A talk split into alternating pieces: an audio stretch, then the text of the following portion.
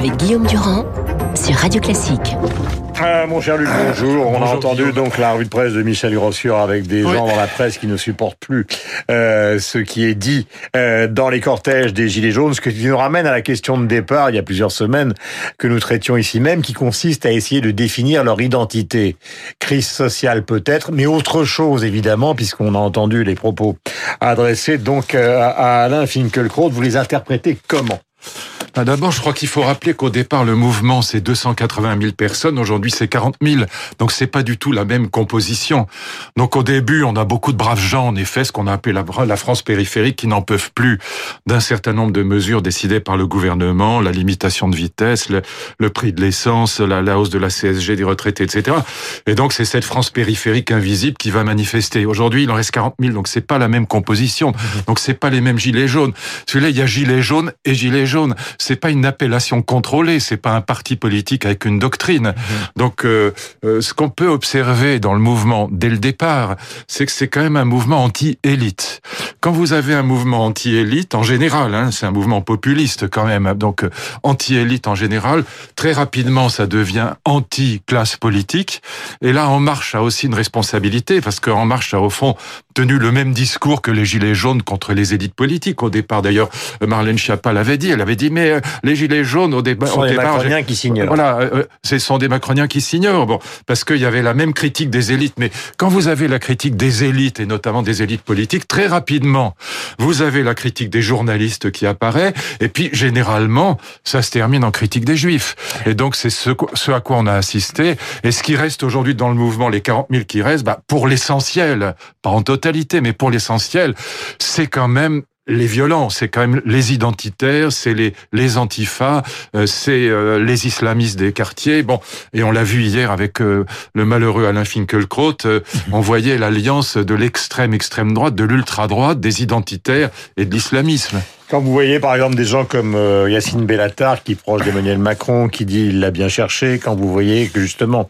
l'avocat euh, Jean-Pierre Mignard considère qu'effectivement il y a toujours eu chez Finkielkraut un goût de la provocation, euh, chez la France Insoumise, vous avez ces propos par exemple il y a quelques instants quelqu'un que vous connaissez bien, Daniel Cohn-Bendit sur France Inter, vous réagissez. Je crois qu'il y a un axe de bêtise rouge-brune. Que Jean-Luc Mélenchon met 24 heures pour répondre à ce qui s'est passé. Quand euh, quelqu'un qui s'occupe de médias, qui est quand même le média de, la France insoumise, disent il l'a bien cherché. Ils se rendent pas compte de l'histoire de ce que ça veut dire. Il a bien cherché. Les Juifs l'ont toujours cherché. Toujours quand il y a eu de l'antisémitisme, on a dit ils l'ont cherché. Et c'est pour ça que ça, je ne peux plus l'entendre. Ouais, il ne peut plus l'entendre. Signification évidemment euh, profonde. Ben, je signe des deux mains, évidemment. Dany a entièrement raison. Et c'est vrai que le pire dans cette affaire, bon, le pire, c'est évidemment cette espèce de haine abrutie, qu'on c'est ces vociférations de haine contre euh, un malheureux intellectuel juif qui a, certes des opinions tranchées, mais qui est un homme éminemment respectable et estimable, même si moi aussi, il m'arrive d'être en désaccord avec lui. Ça fait très longtemps qu'on croise le fer. Ça fait 40 ans qu'on se connaît et qu'on est en désaccord sur l'analyse de la modernité, mais peu importe, c'est quelqu'un d'éminemment courageux et respectable, Alain Finkielkraut. Et, et, et le pire, peut-être, c'est les compagnons de route de l'antisémitisme. Et, et, on comprend bien pourquoi, parce que l'antisémitisme, il vient d'où aujourd'hui? Contrairement à ce que les gens ont cru pendant très longtemps, il vient pas de l'extrême droite, il vient pas du Front National. Oui, d'accord, il y a les identitaires, mais c'est ultra, ultra minoritaire. Agnès Buzyn, la ministre de la Santé chez nos confrères de LCI, hier a dénoncé Marine Le Pen en disant que sa condamnation ne faisait que cacher son alliance avec encore certains néo-nazis non, je pense qui que régnaient au Rassemblement National. Dixit Madame Buzyn. Non, moi j'ai beaucoup d'amitié pour Agnès Buzyn, mais je pense qu'elle se trompe euh, tout à fait. L'antisémitisme était le, le, problème du père, Le Pen, mais c'est pas le problème de la fille. Et je pense qu'il est pas là, l'antisémitisme aujourd'hui. Alors, la gauche veut toujours trouver l'antisémitisme à l'extrême droite, mais c'est pas le cas. Aujourd'hui, il est euh, pour l'essentiel dans l'islamisme radical et dans l'islamo-gauchisme. C'est pour ça que Mélenchon est très prudent, très, très réservé, très modéré euh, sur l'affaire Finkelkraut parce que sa base, au fond, est assez contente de ce qui est arrivé. Enfin, une partie de sa base trouve que, voilà, euh, Finkelkraut l'a bien cherché. Bon, c'est ce qu'ils disent, hein, voilà.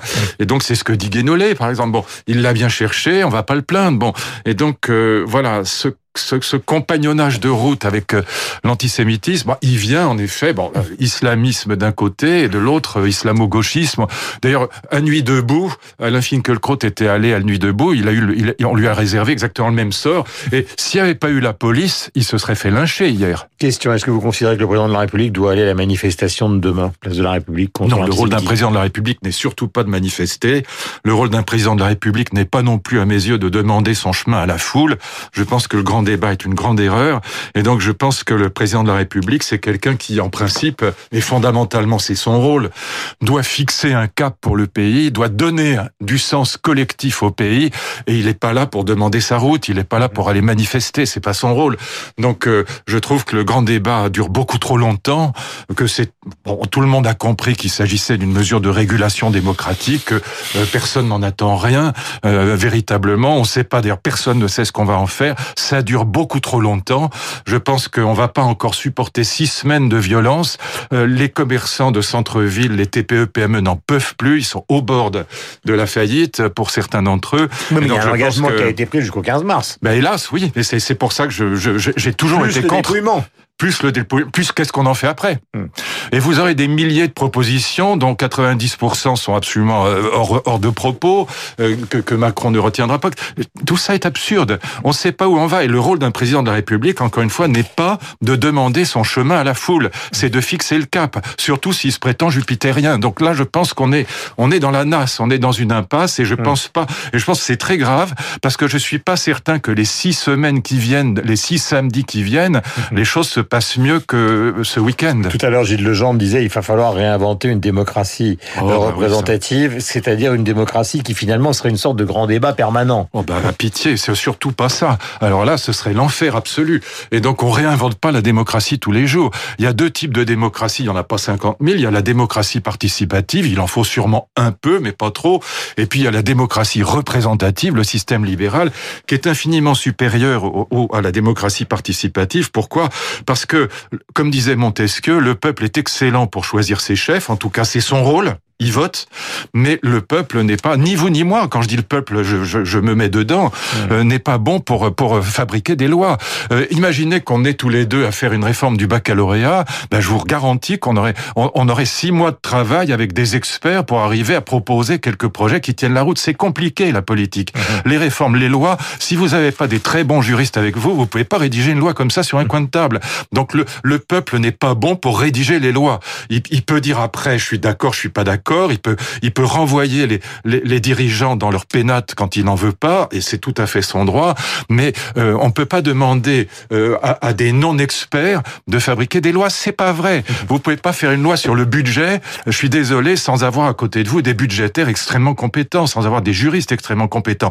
Donc ce rejet des élites, ce rejet des experts est absurde. Donc surtout pas le débat permanent. Pitié, pas ça. Question de transition. Surtout, on a vu hier ce que, à quoi ça ressemble. Question de transition avant justement d'abord le livre de Frédéric Martel euh, qui s'appelle Sodoma. Euh, L'antisémitisme peut s'adresser à une personne, par exemple un intellectuel, peut s'adresser à un pays, par exemple Israël, peut s'adresser à une politique, euh, par exemple la politique de Benjamin Netanyahu. Mais est-ce que c'est aussi, comment dirais-je, quelque chose qui qui, qui nous, enfin, qui, qui nous touche tous? C'est-à-dire, euh, au fond, insulter Finkelkraut, c'est insulter tout le monde, y compris euh, vous, moi, les musulmans, etc. D'une certaine manière, oui. Alors non, l'antisémitisme ne s'adresse pas à une politique. On peut parfaitement critiquer la politique de Netanyahou sans être le moins du monde antisémite. En revanche, euh, voilà, euh, les insultes qu'on a entendues hier contre Alain Finkielkraut, moi, elles me font honte. Alors pourquoi la honte? C'est très. J'ai essayé de réfléchir sur moi-même. Pourquoi j'ai honte? Alors que je suis absolument pas responsable de ça. Je n'ai rien à voir avec ça.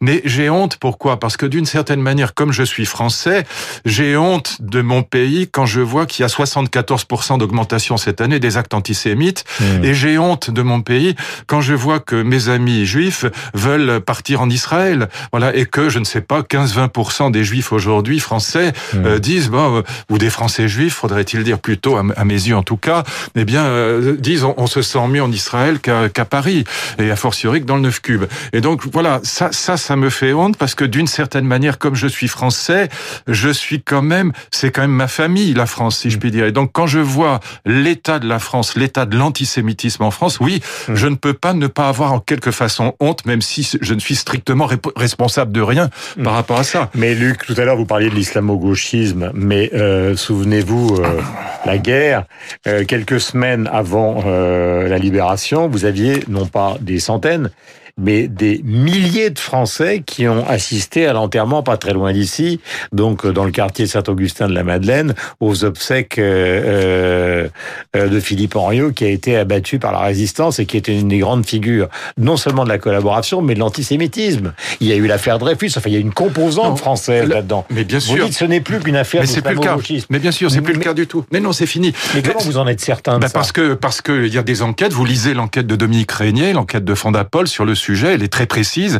Et elle, elle c'est une enquête que les gens répondent non, à non, des non, enquêtes attendez, les, les, les, enquêteurs sont pas tous des imbéciles. Euh, Dominique Régnier est un politologue très intelligent. Ils ont des analyses, ils ont des quand ils répondent? Mais c'est pas la question. La question, c'est les, les, méthodes d'analyse euh, de, de l'antisémitisme par appartenance politique et par appartenance religieuse. Ce qu'on voit aujourd'hui, puis c'est pas une histoire anecdotique, ce qu'on voit aujourd'hui, euh, c'est que l'effet Vatican II a été très important. Vatican II a dénoncé l'antisémitisme chrétien traditionnel, c'est-à-dire cet antisémitisme qui consistait à dire que le peuple juif était le peuple déicide. Donc Vatican II tord le cou à cette histoire. Et ce qui se passe depuis Vatican II, donc depuis la fin des années 60, c'est que en Europe, l'antisémitisme, disons d'origine chrétienne, a quasiment disparu. L'antisémitisme d'extrême droite a quasiment disparu. Et ce qu'on voit apparaître à la place, avec des gens comme Garodi, par exemple, déjà à l'époque, souvenez-vous. Roger Garaudy, ancien voilà, Parti euh, communiste. Parti communiste, converti à l'islam. Bon, on voit apparaître une, une critique très radicale d'Israël, donc à l'extrême gauche, et puis on voit apparaître, en effet, dans dans, dans l'islamisme, on voit apparaître cette cet antisémitisme d'un type nouveau. Et les deux vont s'allier, notamment avec la haine d'Israël. Et c'est ça qui aujourd'hui est absolument dominant, et toutes les enquêtes sérieuses le montrent. Et donc, encore une fois, l'antisémitisme catholique, il est très très très résiduel aujourd'hui. Il y a plus que pour dire quelques vieux, quelques vieux mammifères pour, pour parler encore du peuple déicide. Mais Vatican II a vraiment été très efficace sur ce plan-là. Dernière question, le livre sortira donc le 21 octobre, il nous reste deux minutes, vous connaissez le chercheur, euh, il a travaillé à France Culture, il a travaillé aussi au Frédéric Martel. Frédéric Martel. C'est un de mes anciens étudiants. Voilà, il a travaillé aussi euh, oui, comme conseiller culturel à New York. Ce livre est évidemment une sorte de bombe, puisqu'en gros, il définit, enfin, il, il prouve par une sorte d'enquête d'infiltré que le Vatican est un monde quand même totalement dominé par l'homosexualité, qu'elle soit active ou passive. Et donc, sa démonstration, c'est de dire ils sont d'autant plus des homophobes de façade qu'ils sont des homosexuels refoulés ou actifs. Il y a une très grande partie de vérité dans son livre. D'abord, factuellement, le livre est imparable. C'est-à-dire qu'il s'est entouré, je crois, de 12 ou 13 avocats. Euh, il ne fait pas d'outing euh, euh sans, sans, sans avoir euh, euh toutes les preuves derrière. Il n'en fait pas du tout, en vérité. Il, il n'a pas fait de, de off. Il n'a pas interviewé des gens en catimini sans les prévenir de ce qu'il était en train de faire. Donc, c'est un travail qui, sur le plan, si vous voulez, de la méthodologie et de la déontologie, est, est implacable. Donc, il y a mm. peut-être quelques erreurs, mais enfin, c'est, c'est un travail remarquablement bien fait. Donc, factuellement, il a raison. Maintenant, ce qu'on pourrait objecter d'un point de vue théologique, c'est que ce qu'il oublie malgré tout, c'est que c'est pas simplement parce que les, les prélats sont homosexuels qui deviennent homophobes par une espèce de, de conversion que, que, un freudien pourrait expliquer, euh, mais euh, c'est aussi dans la théologie chrétienne, dans la théologie thomiste, que l'homosexualité est depuis toujours, depuis, depuis le XIIIe siècle, depuis saint Thomas d'Aquin, elle est définie comme un désordre. L'idée, c'est qu'il existe une loi naturelle et que l'homosexualité est contraire à cette loi naturelle. Donc ça, c'est la doctrine théologique de l'Église depuis toujours. Et ça, euh, c'est pas lié au fait que les prélats sont homosexuels. Bon, cela dit factuellement, son livre est vrai. Et son livre est terriblement... Beaucoup de gens qui sont chrétiens ou catholiques pratiquants qui nous écoutent connaissent les accusations euh, concernant la pédophilie, se doutent que... Euh, pensent qu'il est possible que dans leur famille des choses euh, qui ne sont pas tout à fait normales soient arrivées. Mais de là à considérer que le Vatican soit un ensemble entièrement dirigé par euh, euh une communauté. Son, son livre est bouleversant là-dessus. Oui, c'est quand même un pas gigantesque qui, est, ah. qui est, franchi. Ah oui, mais je, je, pense malheureusement que factuellement, il a, il a raison, c'est factuellement. Et c'est pour ça que c'est un livre qui, qui défend en permanence le pape François. Et je pense que factuellement, il a raison. Euh, son travail scientifiquement, si je puis dire, est très très bien fait. Donc on peut pas dire on, on savait.